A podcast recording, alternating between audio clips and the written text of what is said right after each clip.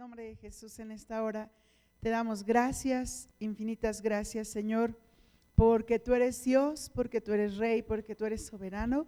Y gracias también, Señor, porque tú eres quien nos llena, nos bendice, Padre. Te pedimos que en esta hora tu palabra sea con nosotros, tu palabra sea en nosotros, Señor, que la podamos recibir de tal manera, Padre, que, que aprendamos más de ti, aprendamos más de tu palabra. Seamos, Señor, oidores y hacedores de tu palabra, Padre. Y Señor, en el nombre de Jesús, en esta hora yo te ruego que, que tú pongas tanto en nuestra mente como en nuestro corazón, Padre, eh, de tu espíritu. Esa, esa bendición, esa unción de tu espíritu para recibir esta palabra, para que nosotros podamos, Señor, ponerla por obra y Padre, en el nombre de Jesús, que tengamos un corazón conforme a ti, Padre en el nombre de Jesús. Amén y amén. Amén. Dios les bendiga mucho. Y, quiero, quiero empezar, quiero empezar con una historia que está en la Biblia, en el libro de números. Nos vamos al libro de números, en números 16. Uno, es una historia, uh, pues está fuerte zona. Es una historia no, no es no es una historia nada sencilla de contar ni de platicar, pero si es una historia que está en la Biblia, es importante. Y por algo nos la puso el Señor. Y vamos a, a leer precisamente en Números 16. Ahí el título ya nos dice muchas cosas. Rebelión de Core. Y dice, cierto día, lo voy a leer en la versión nueva traducción viviente, eh, por, si alguno ve que, cambia un poquito las palabras, es, lo mismo, nada más que la versión es un poquito diferente. Cierto día, Core, hijo de Is, Isar, quien era descendiente de Coat, hijo de Levi, conspiró con Datán y Abiram, hijos de Eliab, junto con On, hijo de Pelet, de la tribu de Rubén ellos provocaron una rebelión, contra Moisés junto con otros 250 jefes de la comunidad, quienes eran miembros prominentes de la asamblea. Quiero aquí detenerme y quiero que tomemos en cuenta varias cosas de lo que acabamos de leer. Uno es que Core era miembro de la tribu de Leví miembro de la tribu de Leví. O sea, esto es bien importante y ahorita vamos a ver algo sobre la tribu de Leví. Conspiró con Datán, Abiram, hijos de Leab, y nos dice ahí que eran de la tribu, hijo de Pelet, de la tribu de Rubén. O sea, era un, señor de la tribu de Leví y unos señores de la tribu de Rubén, que se conocían, que eran amigos, no sé. Y, y dice la palabra que ellos provocaron una rebelión contra Moisés. Pero no nada más ellos, sino también 250 jefes de la comunidad, es decir, 250 jefes de las diferentes tribus o de diferentes tribus. Y, esto lo hicieron en una asamblea. E, ellos se juntaron, hicieron esta asamblea y, y fueron en contra de Moisés. Y dice el versículo 3, todos se unieron contra Moisés y Aarón y les dijeron, Ustedes han ido demasiado lejos. El Señor santificó a la comunidad entera de Israel y Él está con todos nosotros. ¿Qué derecho tienen ustedes para actuar como si fueran superiores al resto del pueblo del Señor? Este hombre se está levantando en contra de Moisés y en contra de Aarón y les está diciendo, a ver Moisés, mira, tú no eres el único aquí que ha sido bendecido. Si tú te das cuenta, todos hemos sido bendecidos. Todo Israel ha sido bendecido. Tú no eres el único. Todo el pueblo hebreo ha sido bendecido. Tú no eres el único. Y entonces este hombre eh, mueve a otros hombres precisamente a levantarse en contra de Moisés. Y dice en el versículo 4, cuando Moisés oyó lo que decían, cayó rostro en tierra. Entonces les dijo a Core y a sus seguidores, mañana por la mañana el Señor nos mostrará quién le pertenece a Él y quién es santo. El Señor permitirá la entrada a su presencia solo a quienes Él elija. Core, tú y tus seguidores preparen sus recipientes para quemar incienso. Mañana enciendan fuego en ellos y quemen incienso ante el Señor. Entonces veremos a quién elige el Señor como a su santo. Ustedes, levitas, son los que han ido demasiado lejos. Y, esta, parte es bien impactante porque Moisés no agarra y empieza a discutir con ellos y les empieza a decir, este, sí, yo fui el elegido, a mí me escogieron, a ti no, tú no tienes por qué levantarte en contra mía. Sí, yo fui el que el Señor puso, sí, yo fui al que el Señor usó para abrir el mar, sí, yo fui el que usó el Señor para que todos salieran de Egipto. De ninguna manera reacciona así Moisés. Moisés agarra y se pone postrado. Y, y ahí postrado él empieza a decir, mira, lo que va a pasar es lo siguiente. Ustedes van a llevar incienso al altar y yo voy a llevar, o, Aarón y, los sacerdotes van a llevar el incienso. Y entonces vamos a ver a quién escogió Dios, si a ustedes o a nosotros. Si a ustedes o a nosotros. Y entonces dice Moisés en el siguiente versículo 8, Moisés les habló de nuevo a Core Ahora escuchen, levitas. ¿Les parece poca importancia que el Dios de Israel los escogiera de entre toda la comunidad israelita para estar cerca de Él, de manera que sirvan en el tabernáculo del Señor y que estén delante de los israelitas para ministrarles? Me voy a detener aquí tantito. Si tú recuerdas, el Señor ya había escogido a, los levitas para algo especial. No, no era alguien más, no eran alguien más. El Señor ya los había tomado. Y, y, te voy a dar como referencia, no las voy a leer, Levítico el capítulo 8. Allí habla sobre la ordenación de los sacerdotes. Si puedes leerlo, leerlo por favor después en casa. Allí el Señor está hablando nada más sobre los sacerdotes, es decir, Aarón y sus descendientes. ¿Sí? Aquí el Señor escoge a los sacerdotes. Pero en números 3 y 4, y, si tú lees números, habla mucho sobre precisamente los levitas, habla sobre los, los deberes especiales que tenían ellos, que eran totalmente diferentes a los deberes que tenían los sacerdotes. Anótalo. Levítico 8, es para los sacerdotes, números 3 y 4 es para los levitas. Y habla cómo Dios los pone a ellos en un lugar especial. Los levitas no eran cualquier persona, estaban dedicados al templo, ¿sí? Y ellos tenían que recoger las cosas del templo, pero no, no era así como, bueno, tú recoges esto, tú esto. Y, o sea, el Señor les dijo específicamente, a ver, de esta tribu esta familia lo que va a hacer es esto. De esta tribu, esta familia lo que va a hacer es esto. De esta tribu lo que va a hacer, esta familia va a hacer esto. Y les puso cosas muy específicas a cada familia. Yo me quedé impactada porque dije, o sea, qué honor el poder estar quitando las cosas del templo. O sea, no era cualquier cosa, era algo sagrado, era algo tan especial para el Señor. El, Señor descendía en ese lugar. Se veía la nube en ese lugar. Ellos estaban específicamente eh, eh, llamados para poner de nuevo la carpa donde el Señor descendía y para quitar la carpa, ordenar las cosas, ponerlas en orden donde tenían que ir y poder llevarlas y transportarlas.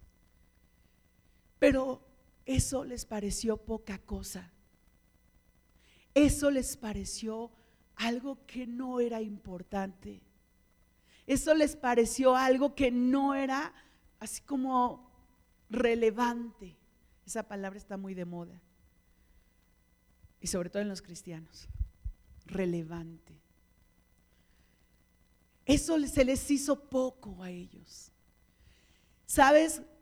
Cuando nosotros caminamos en el Señor y los que no caminan en el Señor también. Cuando empieces a ver que lo que tienes es poco, que lo que tienes es poca cosa, que lo que, lo que tú estás haciendo es poca cosa, o para lo que fuiste llamado fue poca cosa, y empiezas a despreciar para lo que fuiste llamado, empiezas a revelarte a Dios empieza a haber una rebelión en tu corazón, empieza a haber una rebelión en tu interior, empieza a ver el, el por qué yo estoy haciendo esto, y por qué no otro, y por qué no viene, y por qué no va, y por qué no hace, y por qué esto, y por qué aquello, o simplemente puedes pensar, ¿y, por qué me tocó hacer esto? ¿Por qué me tocó en la casa, por ejemplo, ¿por qué me tocó trapear? ¿Por qué me tocó limpiar los trastes, lavar los trastes? ¿Por qué me, me, tocó limpiar la mesa? Y empezamos a rezongar, a cuestionar y a, pensar que, que eso que estamos haciendo es poca cosa. Ah, yo debería de estar haciendo esto o estar haciendo aquello, o yo debería de estar aquí eh, haciendo acá. Y, y, empezamos a cuestionarnos y a pensar cosas en nuestra cabeza y a tejer telarañas en nuestra cabeza. Pero ¿sabes qué es lo peor de todo? Que le estamos dando entrada precisamente al enemigo, para que el enemigo empiece a poner más y más y más y más pensamientos, no nada más en nuestra mente, sino también en nuestro corazón. Este hombre se le hizo poca cosa, pero no solo eso. Empezó a hablar con otras personas, con otros, con otros vecinos y empezó a decirles, es que esto que hacemos es poca cosa. ¿Quién es este Moisés para que nos dé órdenes? ¿Quién es este hombre que vino y nos está diciendo que hagamos y que pongamos? ¿Quién es? ¿Quién es? ¿Quién es este hombre que, que, viene y nos dice, bueno, pues ahora vamos, van a ustedes a guardar todo eso y hacer así, y, y ahora nos vamos al desierto de aquel lado? Y ahí van todos al desierto, caminando. Y ahora, bueno, van a poner la carpa, ya la ponían. Y ahora, vámonos a recoger la carpa y nos vamos a ir al desierto del otro lado. Y ahí van cargando la carpa otra vez, guardándola y cargando. Y, bueno, llegó un momento donde se hartó. ¿Te has hartado alguna vez? Se hartó, pero se hartó porque lo que hacía él era poca cosa. Se hartó. ¿Sabes una cosa? Cuando empezamos a reclamar, cuando empezamos a reclamar, cuando empezamos a ver que lo que tenemos es poco, que, no es valioso, que no es, que no nos, que no es valioso, empezamos a menospreciar lo que Dios nos ha dado. Llámese ministerio, llámese cosas personales, casa, empezamos a menospreciar lo que tenemos. Te voy a decir y te voy a platicar algo muy, muy, muy personal. Y esto no lo sabe mi esposo, ahorita lo vas a ver. La camioneta que tenemos, bendito Dios, pues no es una camioneta del año, ya tiene muchos años, pero este, la verdad es que en un, en un, llegó un momento donde yo decía, es que está regrandota y manejarla, yo decía, hoy está regrandota y para estacionarme, hoy está regrandota. Y, y, yo me empecé a quejar y empezaba a ver otras camionetas. Yo decía, mira, por ejemplo, esa, esta sí la podría manejar y me podría estacionar muy bien. Y mira esa también. Y mira no sé qué. Hasta que Dios me hizo entender, y de verdad le doy gracias a Dios, tienes un carro donde te puedes trasladar. Tienes un carro donde puedes ir y venir. Y, y no es el carro para ti. Ese carro ha servido para llevar a la sierra cosas. Ese carro es para el servicio de Dios. Cuando el Señor me hizo entender eso, dije, Señor, Bendigo mi camioneta, gracias por la camioneta, Padre, que nos dure las llantas, la gasolina, el motor. Y empecé a bendecir la camioneta porque, porque fue y es una bendición. Pero tenemos que empezar a darnos cuenta que lo que Dios nos ha dado es una bendición. No es nada más porque sí, no es nada más para que sí, no es para nuestro servicio personal, es para el servicio de Dios.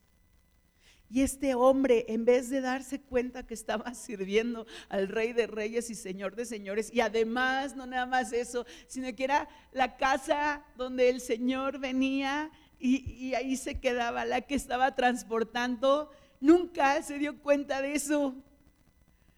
Nunca se dio cuenta de eso. Dije, Dios mío, pobre hombre, teniendo la, bendición de llevar tu casa, traerla y transportarla y todo eso, nunca se dio cuenta. Nunca. Nosotros debemos de darnos cuenta. Déjate de quejar de lo que te estás quejando y aprecia lo que tienes. Bendice a Dios por lo que tienes. Bendice al Señor por donde estás. Bendice al Señor por este lugar. Nos podemos quejar que, ay, que el ruido que está muy fuerte, que no sé qué, que la música. Sí, bendice este lugar para que podamos tener unos atrapas, ¿cómo se llama gama? ¿Atrapasonido? ¿No está gama? Unos, unos atrapa, creo que sí se llama así. ¿Cómo? Trampas para el ruido para el sonido, bueno, como se llamen, para que podamos tener esas trampas para el ruido, para que no se escuche el, sonido como se suena, que podamos tener, necesitamos una alfombra aquí al frente para que eh, no rebote la, batería y toda la guitarra y todo eso en el piso, porque no nada más rebota en las paredes, sino rebota en el piso, en la pared, en el techo.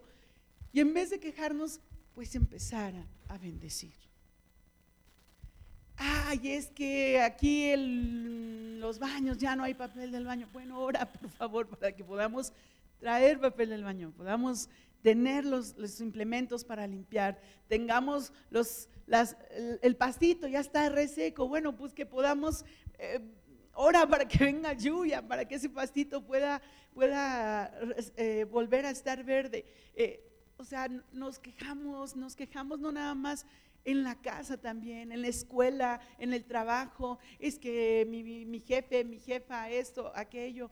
Ah, un poquito más adelante te voy a decir qué hacemos mi esposo y yo, que ah, parece broma, pero, pero no lo es. Y digo, no, no quejarnos. Cuando nos quejamos, hacemos menos lo que Dios nos bendice. Las cosas que Dios nos da, las hacemos menos no, tienen importancia como a este hombre. Dice el versículo 10, Core, él ya les dio este ministerio especial. Eh, le está diciendo Moisés a Core, Core, él ya les dio este ministerio especial a ti y a tus hermanos levitas. Ahora también reclaman el sacerdocio. O sea, estás menospreciando lo que Dios te da y quieres ahora otra cosa vamos a cumplir con lo que Dios nos ha dado para que posteriormente, si es Dios el que quiere dárnoslo, no lo pueda dar. Pero primero cumplamos con lo que Dios nos ha dado, cumplamos con ello.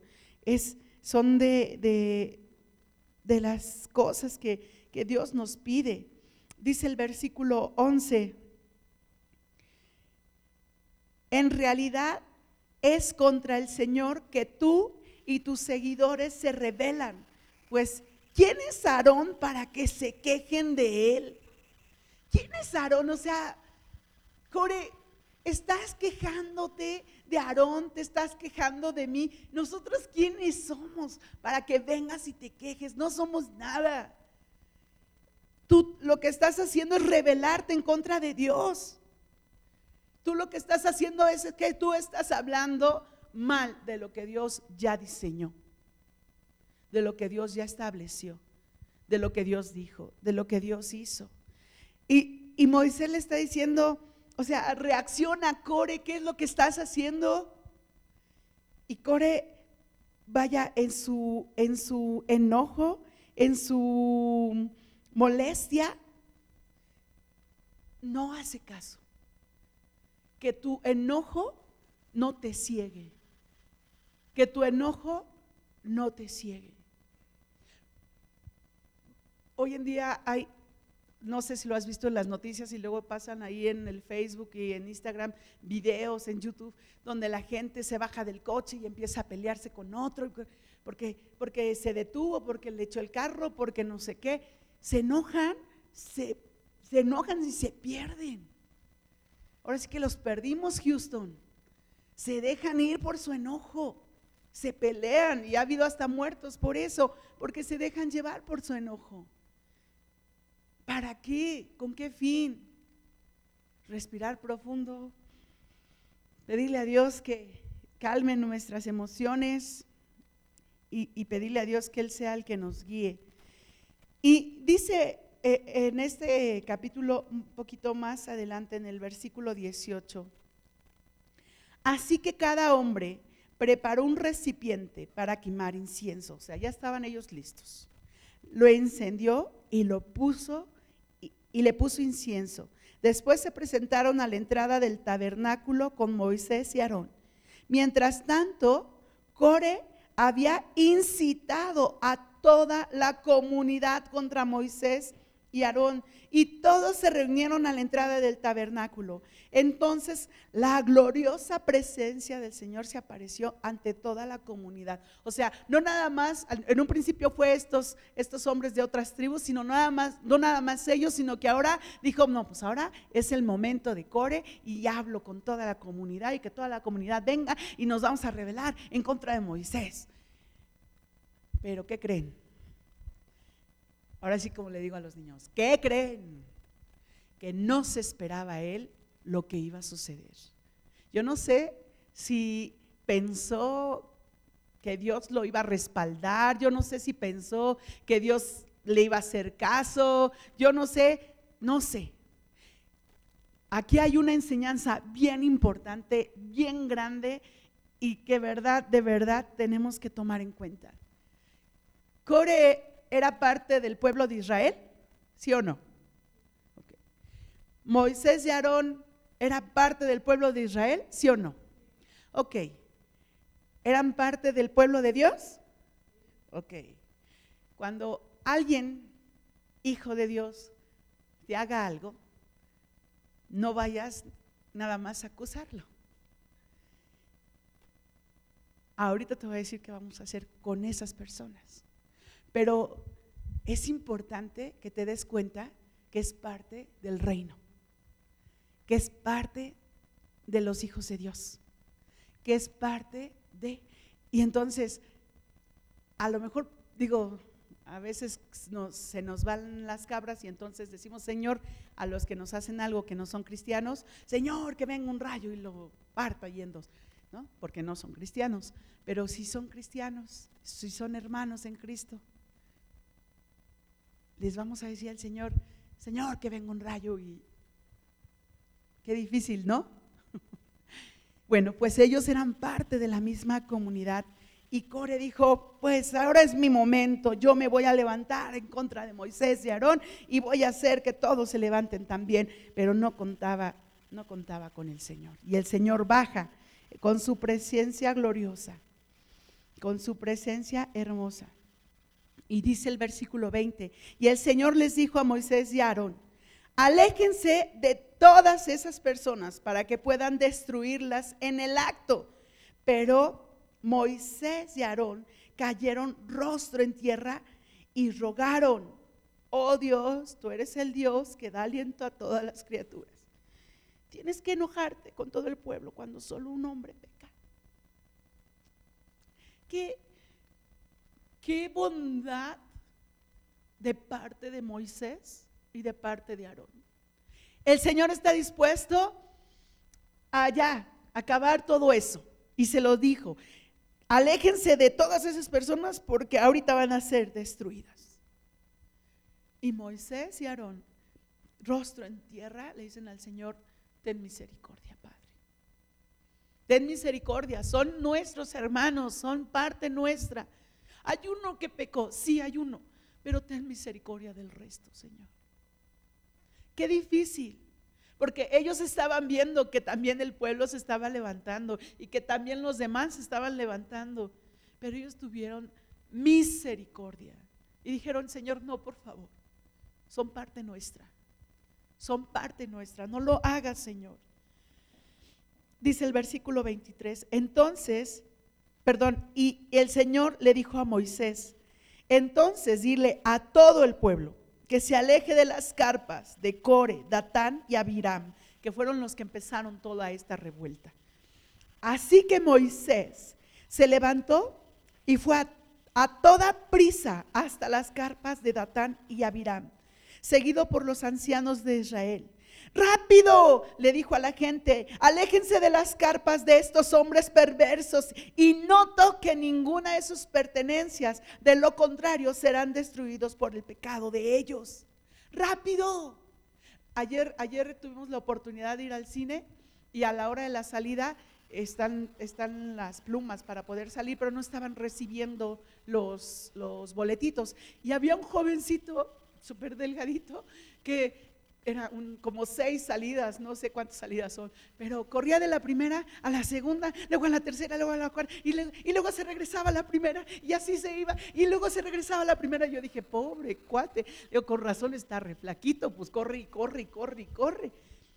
Bueno, imagínate algo así con Moisés y corrió para una carpa. Aléjense de esas, aléjense de ellos, aleje por todas las carpas que estaban cerca de ellos. Aléjense y diciéndolo de tal manera que la gente le hiciera caso. Aléjense, aléjense porque algo va a pasar. Algo va a pasar. No sé qué es lo que va a pasar, pero aléjense. Y la gente se empezó a alejar. La gente escuchó a Moisés. La gente escuchó a Moisés. Pero Moisés ya, ya, no, ya no estaba tampoco postrado ahí. Moisés tuvo acción.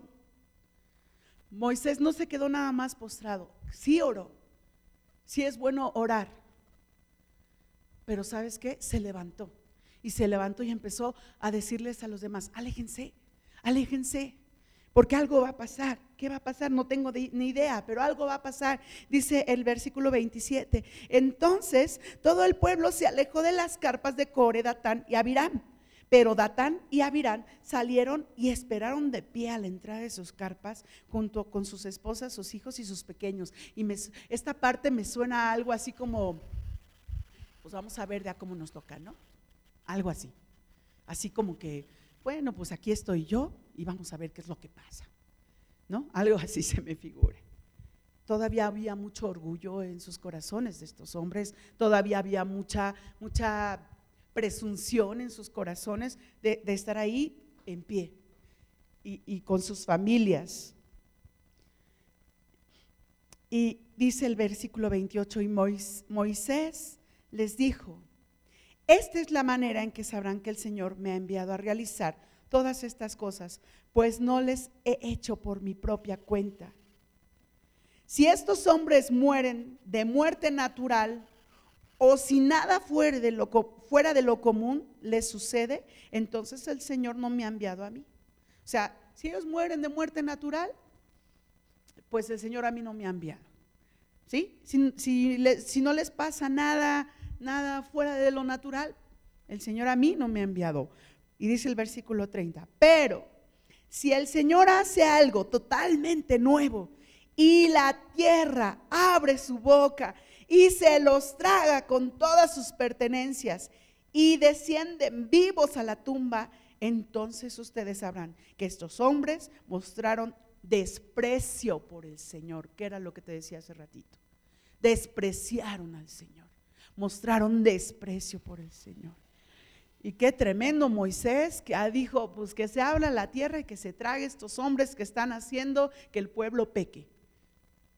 Acabamos este mal. Y yo me imagino ahí qué tremendo los otros escuchando a Moisés. bueno, ok, si mueren de manera natural, Moisés no es, pero si hace, si pasa algo fuera de lo común, ok. Y, y aquí yo quiero tomar esta parte, porque quiero decirte una cosa, a veces estamos orando y nuestra oración es común. Es común, es lo mismo, es lo mismo. Y a veces hasta nos dormimos porque estamos orando de manera común, de manera igual. Pero le dice, le dice Moisés, al pueblo si Dios no hace algo extraordinario? Dios es Dios y hace cosas todas, todas fuera de lo común. ¿Sí o no? Él no hace las cosas como nosotros, que me levanto, este, me cambio, desayuno, me voy a la escuela, regreso, como. O sea, Él no es monótono. ¿O sí? ¿Has visto un amanecer igual? Seamos sinceros, ¿has visto un amanecer igual? ¿Has visto un atardecer igual? Yo no. Y mira que todas las mañanas que voy a la escuela, cuando veo el, cómo va saliendo el sol, el amanecer y todo, digo, wow, salga el sol o, o esté el sol detrás de las nubes, no porque no salga, porque siempre sale, gracias a Dios, pero veo y digo, wow, Señor, gracias. Gracias, porque cada amanecer me muestras que tú eres y tus bendiciones son nuevas cada mañana. No es que Él sea nuevo, más bien que sus bendiciones son nuevas cada mañana. Y nuestra oración a veces es lo mismo, aburridas. Ya me cansé de orar lo mismo. Ya me cansé de... Pues no, no ores lo mismo. Porque Dios hace cosas extraordinarias que tu oración, o sea, si le pides a Dios algo, bueno, digo, ¿vas a pedir un coche? No, ¿verdad? Pero si vas a pedir, aclamar a Dios por la vida de alguien, Señor, haz algo extraordinario en la vida de esa persona que su transformación sea plena, completa, que, que, la gente se quede sorprendida de lo que tú estás haciendo en su vida, de lo que tú estás haciendo en su corazón, de lo que tú estás haciendo en su ser que, puedas hacer algo extraordinario en este lugar, que la gente alrededor pueda ver que tú estás haciendo milagros, que tú estás haciendo cosas aquí y, pueda venir la gente atraída por ti. Que tú hagas algo extraordinario, Padre. Porque Dios no es un Dios ordinario. Dios no es un Dios ordinario. Dios es un Dios extraordinario, fuera de lo natural. Amén. Y, es tu oración la que tiene que ir más allá. Sí, oramos porque Dios guarde a nuestros hijos, pero ¿qué tal si en vez de nada más orar porque guarde a nuestros hijos, le dices, Señor, que pueda tener la oportunidad hoy de compartir tu palabra, que pueda tener la oportunidad hoy de de vivir, de experimentar la presencia de tu espíritu en su vida, que pueda darse cuenta que tú estás haciendo cosas diferentes en él. ¿Por qué no oramos de esa manera? Que él pueda darse cuenta que tú estás tocando su corazón, que tú estás cambiándolo, que tú lo quieres para tu gloria, que tú lo quieres para tu honra, que tú quieres, Señor, que él haga las cosas de tal manera que, que sea de bendición en donde está que sea de bendición, que la gente se acerque y, hable con él, que hable con ella y pueda escuchar y pueda decir, wow, este hombre, Dios está con él. Quiero platicarles algo y lo voy a hacer con mucha, mucha, mucha humildad, de verdad, de verdad créanmelo, de verdad créanmelo. No ha sido nada fácil desde que yo escuché esto. Y no ha sido fácil porque digo, Señor, que sea tu gloria y, solo tu honra. En la escuela hay una compañera que aprecio mucho y, una ocasión, en este mes o el mes pasado, no me acuerdo que estamos en febrero, en enero, en enero fue, eh, yo la vi y la vi un poco acongojada y la vi un poco triste y le dije, ¿cómo estás, Miss? ¿Cómo te ha ido? Y me escuchó, me oyó, volteó y me abrazó así. Y me quedé así como que, ok, un abrazo. Dios, ¿qué está pasando? Y me, dije, me dijo así, Miss, tú no sabes lo que tú representas para mí. Y dije, caray, Dios mío, ¿qué está pasando? Me dijo, yo veo a Jesús en ti. Dice, yo veo a Jesús en ti. Dice, cuando yo te veo a ti, digo, Jesús. Y Jesús se me viene a la mente. Cuando me dijo eso, dije, Señor, gracias. Pero ¿sabes qué responsabilidad tan grande es esa? Qué responsabilidad porque digo, Señor, esto no nada más es porque sí. Tú y yo somos embajadores del reino. Tú y yo somos embajadores del rey. Y así como esa mujer vino y me dijo, yo veo a Jesús en ti, así la gente debe de ver Jesús en nosotros. Jesús en nosotros, donde estés con tus eh, en tu escuela, bueno, en este caso en mi escuela, en, tu trabajo, eh, eh, en la calle, en la oficina. Una, una ocasión me dijo la psicóloga, ay, Miss, yo te vi y dije, ay, esa misa de ser enojona. Dije, ay, mi cara, pobre mi cara. Y después me dijo ella, este, pero, pero, pero yo puedo ver cómo le hablas a tus niños. Dice, y, y no puedo encontrar una maestra que le hable así con tanto amor. Respiré profundo y dije, gracias Dios. Digo, es solo Dios. Es solo Dios. Que la gente pueda ver a Jesús en ti que pueda ver que Jesús está en tu corazón, que pueda escucharte, pueda acercarse a ti porque sabe que Jesús está en ti y porque Jesús está haciendo la obra en ti. Por eso te decía que nuestra oración sea extraordinaria, extraordinaria, para que la gente vea a Jesús en ti, a Jesús en tu familia, en tus hijos, a Jesús. Es súper importante, súper, súper importante. Dice la palabra de Dios, vamos a seguirle en el versículo 31.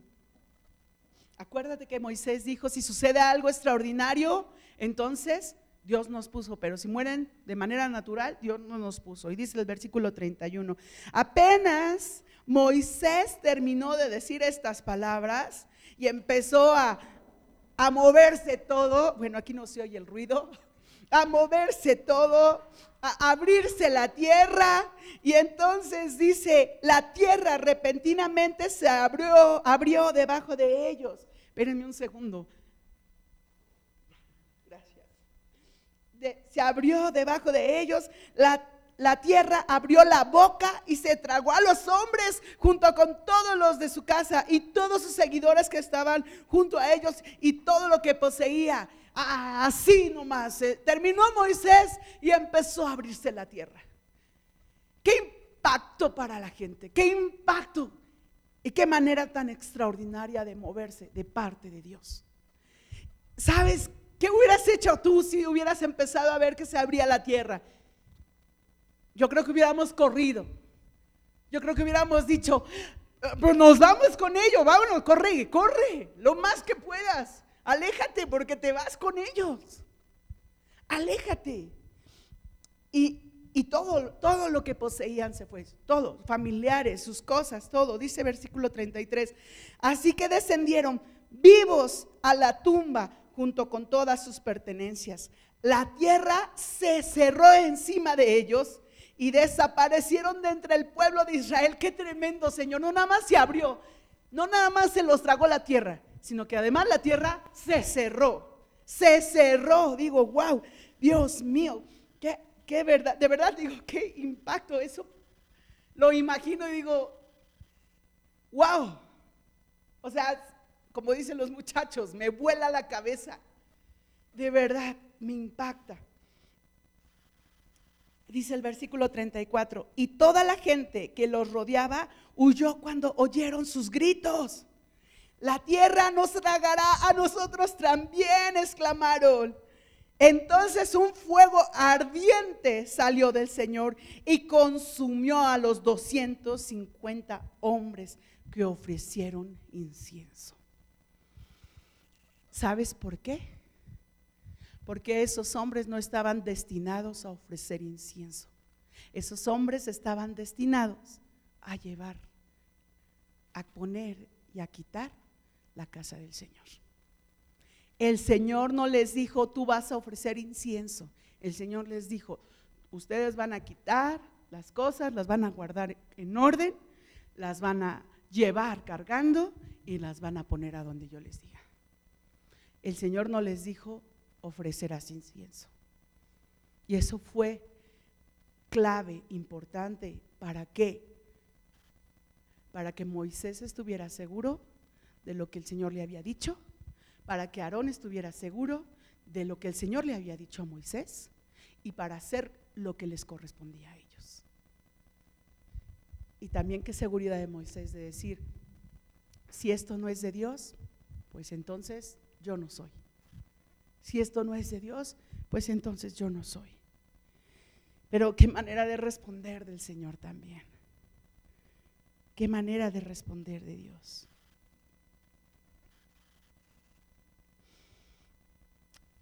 ¿Qué nos enseña todo esto? ¿A dónde nos lleva todo esto? ¿Cuál es, qué es lo que quiero yo dejarte? Hay tres cosas bien importantes. La primera, Core habló mal de Moisés y de Aarón. Core estuvo hablando, murmurando y, y atrayendo gente hacia su propósito. Y hubo gente que le escuchó. Hubo gente que prestó oído a lo que Core dijo. Cuando tú empieces a escuchar a alguien que empieza a hablar mal de las personas, yo no te estoy diciendo de los líderes, te estoy diciendo en general, de las personas, ponle un alto. Ponle un alto. Porque si tú empiezas a escuchar, vas a seguir oyendo vas a seguir oyendo, vas a seguir escuchando y vas a, estar pensando, si sí, es cierto, si tienes razón, si es verdad. Y empiezas a ver las cosas como esa persona quiere que tú las veas. Cuando alguien empiece a hablar mal de alguien, deténlo. Cámbiale la conversación. O si de plano vas a ser tajante, no me hables mal de esta persona, por favor no tienes por qué hacerlo. Pero es que mira que no sé qué. Dios sabe lo que está haciendo en él. Deténlo. ¿Para qué? Para que no hagas precisamente de ese pequeño comentario algo más grande. Deténlo. Deténlo. Y es por eso que debemos de ser nosotros debemos de tener discernimiento. Una de las cosas que tenemos que tener es discernimiento. Y dice Proverbios 5.2. Entonces demostrarás discernimiento y tus labios expresarán lo que has aprendido. Lo que has aprendido. El Señor no nos ha enseñado a ir comentar con otros lo que otros están haciendo o no estén haciendo. El Señor nos ha enseñado otras cosas y ahorita vamos a ir viendo. Ten discernimiento. Lo primero, ten discernimiento. De cualquier persona que te estén hablando, mm, deténlos. ¿Qué es, qué es, es que mira, ¿qué hizo? que Sea cristiano, no sea cristiano. o sea, pon un alto para no hacer grande esa situación. No es lo mismo que tú comentes con alguien de confianza lo que está pasando y con alguien que tenga discernimiento y sabiduría para poder entonces encontrar una resolución o una solución a estar llevando ese comentario tras otra persona, tras otra persona, tras otra persona, que fue lo que hizo Core. Seamos y tengamos discernimiento.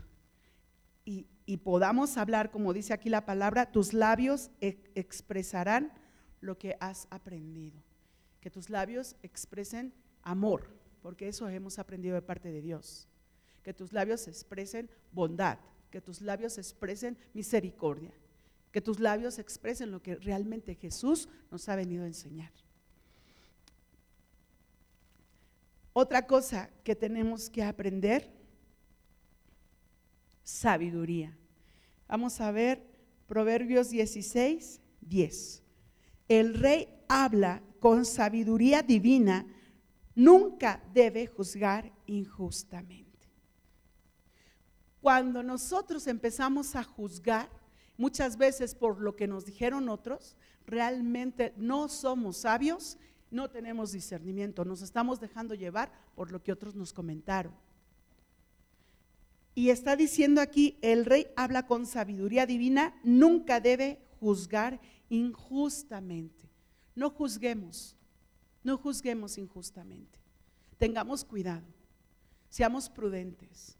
Tengamos discernimiento. Haya sabiduría.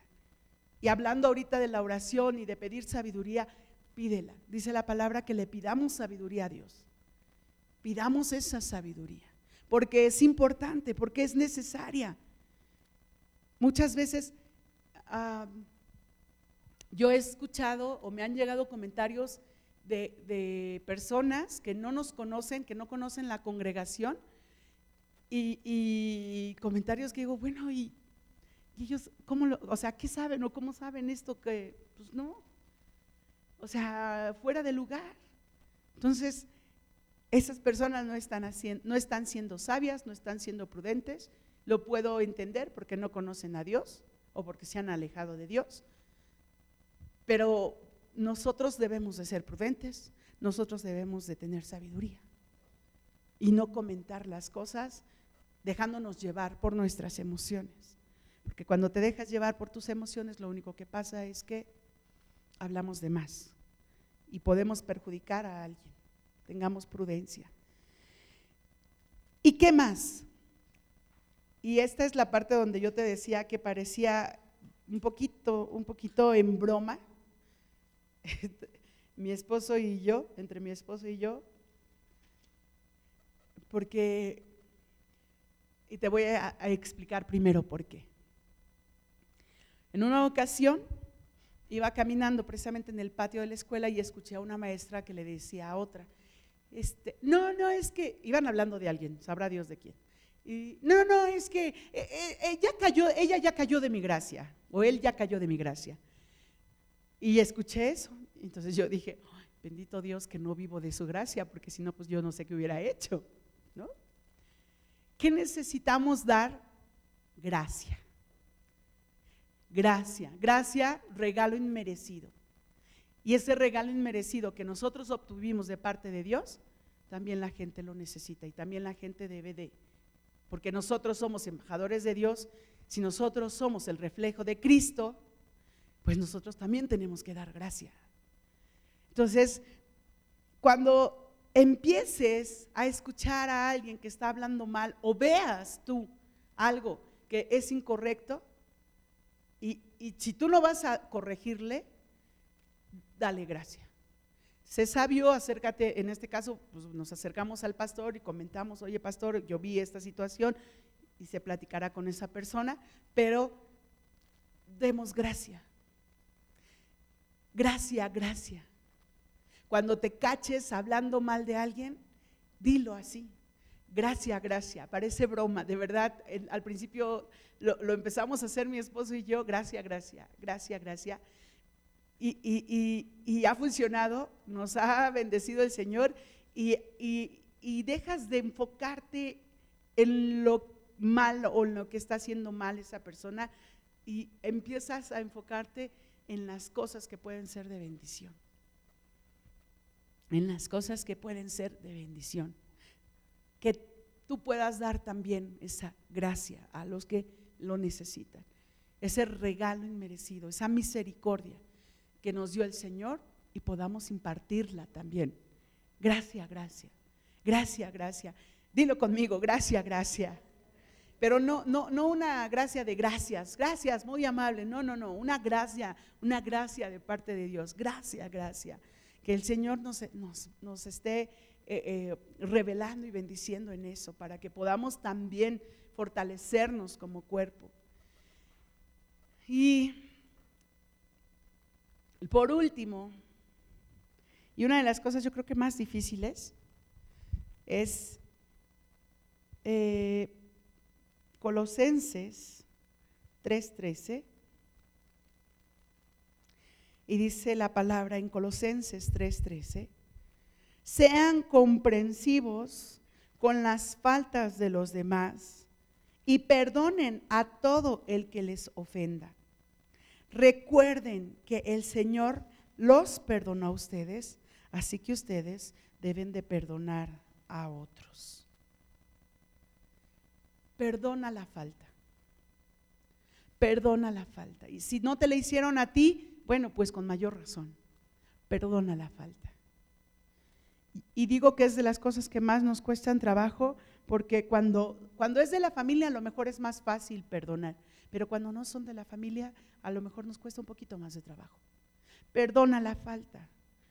Perdónense los unos a los otros como yo los he perdonado, dice la palabra. Perdona la falta. El perdonar implica algo. Implica orar por esa persona. Implica orar por esa persona. Y cuando ores por esa persona, ora, sí diciéndole al Señor lo que sintió tu corazón, cómo te sentiste ofendido, pero también reconoce lo que hay en ti. Reconoce lo que hay en tu corazón.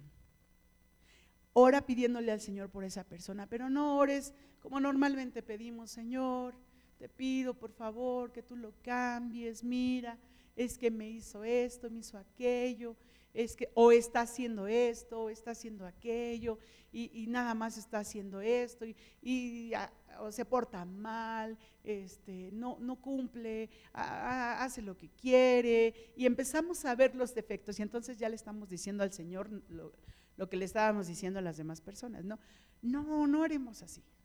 ¿Sabes? Cambiemos nuestra oración, cambiemos ese chip. Padre, mira, yo sé que tú eres Dios y lo puedes ver todo y tú sabes cómo, cómo está reaccionando, tú sabes cómo está haciendo las cosas, tú sabes lo que Él está diciendo, lo que ella está diciendo. Padre, yo lo pongo en tus manos, yo te ruego que tú hables a su vida, cambie su corazón, transforme su corazón, le muestre, Señor, cuál es el camino verdadero, hacia dónde tiene que seguir, que Él pueda ver, Señor, que tú estás haciendo tu obra maravillosa en Él, que Él pueda ver, Señor, que no nada más lo, llamaste para que esté aquí en un, en un lugar, sino también quieres, Padre, que, que Él crezca, que Él trascienda, que Él pueda ser de bendición, porque tu unción no fue nada más para uno, fue para todos, porque tu unción fue para que nosotros crezcamos en ti, para que esta congregación crezca para y empiezas a ver de una manera diferente, no nada más a la persona, sino también el problema. Empiezas a darte cuenta de una manera diferente. Y, y eso de verdad cambia y cambia la perspectiva que tú tenías de esa persona y del problema. Dicen que cuando el problema lo tenemos aquí enfrente, no podemos ver más, más allá. Pero cuando nos empezamos a alejar, empezamos a tener una mayor visión. ¿A poco no? Cuando tenemos el problema aquí enfrente, es como un zoom, que nada más estamos viendo la cara de la persona que está hablando. Pero cuando te empiezas a alejar, empiezas a cambiar la perspectiva lo que tienes enfrente. Y el orar de esa manera te permite no nada más ver a la, a la persona y al problema, sino poder ver más allá. Y empezar a, a ver, ah, Señor, no sé yo por qué está viviendo esto, pero ruego, Señor, porque sea bendecido en su casa, haya provisión para que su familia llegue a Cristo, para que eh, pueda haber en su corazón una transformación, que, que, que, tú, que tú, Señor, toques su corazón y sea transformado, que, que sea quitada toda coraza, que sea quitada todo eh, escudo, que sea quitado todo temor, que sea quitado todo miedo y empieces a ver las, las cosas de una manera diferente. Eso nos ayuda mucho. Eso de verdad nos hace ver que las personas, que cada uno de nosotros también debemos de, cambiar, de ser transformados, de ver las cosas como Dios desea y no como nosotros queramos.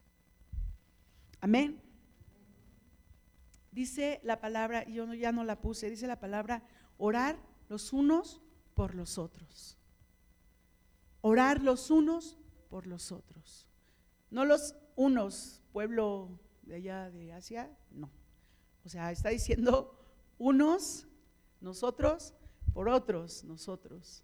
Oremos los unos por los otros. Clamemos al Señor cuando veamos situaciones de este tipo. no nada más en la iglesia, no nada más aquí, no nada más en tu casa, sino también puede ser en el lugar donde trabajas, tus vecinos, tus familiares que están lejos. ¿De qué nos sirve? Y esto ya es para terminar. ¿De qué nos sirve atacar a la persona cuando no estamos atacando el problema? Esto se lo aprendí a mi esposo. Ataquemos el problema, no a la persona. Ataquemos el problema, no a la persona. Atacar a la persona es ir en contra de ella y estar ahí. Puede ser como hizo Core hablando en contra de Moisés y de Aarón. Cuando atacas el problema, vas delante de Dios y se lo expresas al Señor, para que el Señor pueda hacer su obra. Amén. Híjoles, amén. Amén. Vamos a orar. Padre, en el nombre de Jesús, te damos gracias, Padre, porque el primero en que tuvo misericordia de nosotros fuiste tú. El primero que nos habló y que tocó nuestro corazón fuiste tú. Y el primero, Señor, que fue a hablar mal de nosotros fue Satanás. Mas tú, Señor, tú no escuchaste la voz de Satanás. Tú no escuchaste la voz de Satanás, que fue y nos acusó, que fue y dijo lo que estábamos haciendo mal. Tú, Señor, tuviste misericordia y, y tú viste en nosotros, Señor, más allá. Y no nada más eso, Señor, sino que callaste a Satanás callaste a Satanás y nos rescataste y nos tomaste para ti. Y has hecho que nuestra vida sea transformada, que nuestra vida sea diferente. Has hecho que cada uno de nosotros podamos venir a ti, podamos cambiar y podamos tener una perspectiva diferente, Señor. Oro, Padre, para que cada uno de nosotros podamos vivir cosas extraordinarias en ti. No nada más, Señor, el día a día. No nada más, Señor, el, amanecer, el despertar, el, el ir a trabajar, regresar, comer, dormir y al otro día lo mismo y lo mismo. Que vivamos cosas extraordinarias, Señor cosas diferentes cada día, podamos ver la presencia de tu Espíritu, no nada más experimentarla, no nada más sentirla, podamos vivir en esa presencia de tu Espíritu, Señor. Podamos vivir, Señor, esa presencia como Moisés la vivió, Señor. Como Moisés la vivió. Que solo con entrar, Señor, al lugar donde tú habitas, descendía la nube, te presentabas hablabas con Él. Que podamos escucharte. Podamos, Señor, vivir, vivir en tu presencia. Vivir en tu presencia. Oramos, Señor, para que nos des discernimiento. Danos discernimiento, Padre. A veces hay cosas que, no sabemos cómo frenar, que no sabemos cómo detener. Ayúdanos, Señor. O que no sabemos diferenciar. Ayúdanos, Padre. Ayúdanos, que nuestros oídos no se presten para las cosas que no son de parte tuya, que nuestros oídos no se presten para las, habladurías de la gente, que se presten para escuchar tu voz, para escuchar tu palabra, para escucharte a ti, Señor.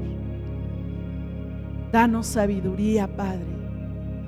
Tanta sabiduría necesitamos. Somos personas, Señor, que a veces reaccionamos de una manera que no es correcta. O a veces, Señor, hacemos las cosas también de manera incorrecta. Ayúdanos, Padre. Que la sabiduría de lo alto venga sobre nosotros para poder hablarle a la gente, para que la gente pueda ver a Jesucristo en nosotros. Ayúdanos, Señor, a tener sabiduría, a veces hasta para guardar silencio cuando es necesario, para poder aconsejar cuando es necesario, pero no nuestros consejos, sino tus consejos, no nuestras palabras, sino tu palabra, no conforme mi corazón, sino conforme y tu corazón, Padre. Ayúdanos, Señor. Ayúdanos, Padre. Poder expresar, poder expresar tu amor con un abrazo, poder expresar tu amor como como tú deseas, Señor, aún en nuestro caminar, que la gente pueda ver que el amor que tú das es más grande, es más grande y más inmenso que el amor que conoce el hombre.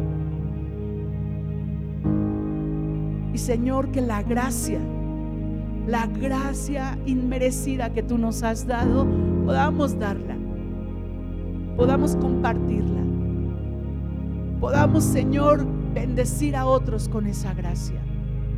Podamos, Señor, depositar esa gracia en el corazón de otros, Padre. Sea tu espíritu sobre nosotros, sea tu gracia, sea tu amor, sea tu paz, sea tu bendición.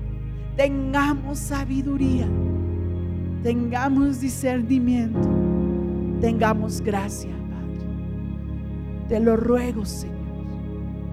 Te lo ruego en el nombre de Cristo Jesús. Y que cada uno de nosotros podamos, Señor, vivir en la presencia de tu Espíritu. Vivir en la presencia de tu Espíritu. Aprendamos, Señor, de Jesús. Él nunca habló mal de sus discípulos. Él nunca habló mal de la gente que le seguía ni aún, Señor, de la gente que buscaba lastimarle. Padre, en el nombre de Jesús, tengamos sabiduría, Señor, discernimiento y gracia. En el nombre de Cristo Jesús.